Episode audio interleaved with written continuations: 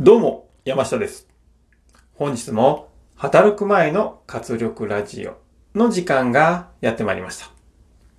今回も皆さんの気づきにつながる素敵なお話をお届けしたいと思います。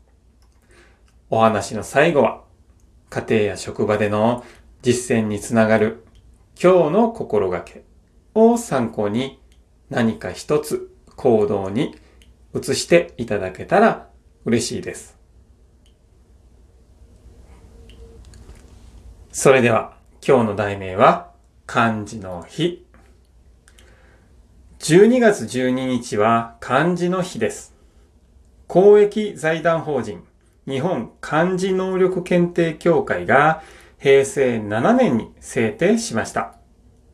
漢字の日には毎年その年の世相を主張する漢字一文字が発表されます。昨年は歳の字が選ばれました。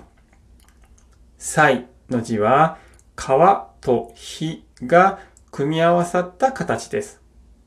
川は蛇行しながら流れる川の姿。火は燃える炎の姿を表しています。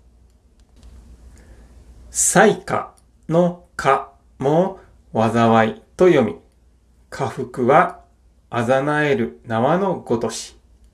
災いと幸せはより合わせた縄のように交互にやってくる。ということわざがあるように、幸福の福の対義語です。災いと福に共通する示す辺は、神を祀る祭壇の形。貝は神のたたりを受けて落ちる穴。福は供え物が満ちている形です。漢字には一文字一文字に成り立ちと込められた意味があります。今年選ばれた漢字から改めて個人の築いた漢字文化の歴史を学びたいものです。今回の話題になっている漢字、ね、一文字ですが、毎年毎年ですね、ニュースで皆さんも目にしたことがあるんじゃないでしょうか。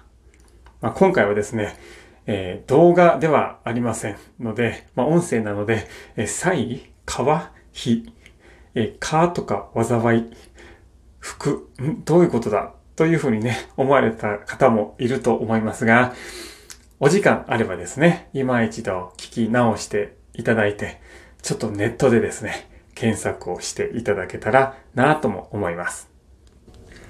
そんな中、皆さんはね、漢字一文字あげるとすれば、今年はどんな漢字になるでしょうか。例えばですね、漢字はすごくですね、魅力があるというふうに海外の方から聞いたことがありますね。例えば、笑うという漢字ですが、まあ私たちは身近でですね、よく書いたり読んだりすると思うんですが、海外の方からすると、人が笑っているように見えるらしいですね。はい。なので、一度何気なくね、いつも当たり前のように身近にある漢字、何かしら一文字ですね。これってどういう成り立ちかなこれってもともとはどのような文字、絵から来ているのかななんてことを調べても面白い。そして新しい発見があるかもしれません。では参りましょう。今日の心がけは漢字の世界に親しみましょう。それでは本日も素敵な一日をおしお過ごしください。噛んでしまいましたね。はい。いってらっしゃい。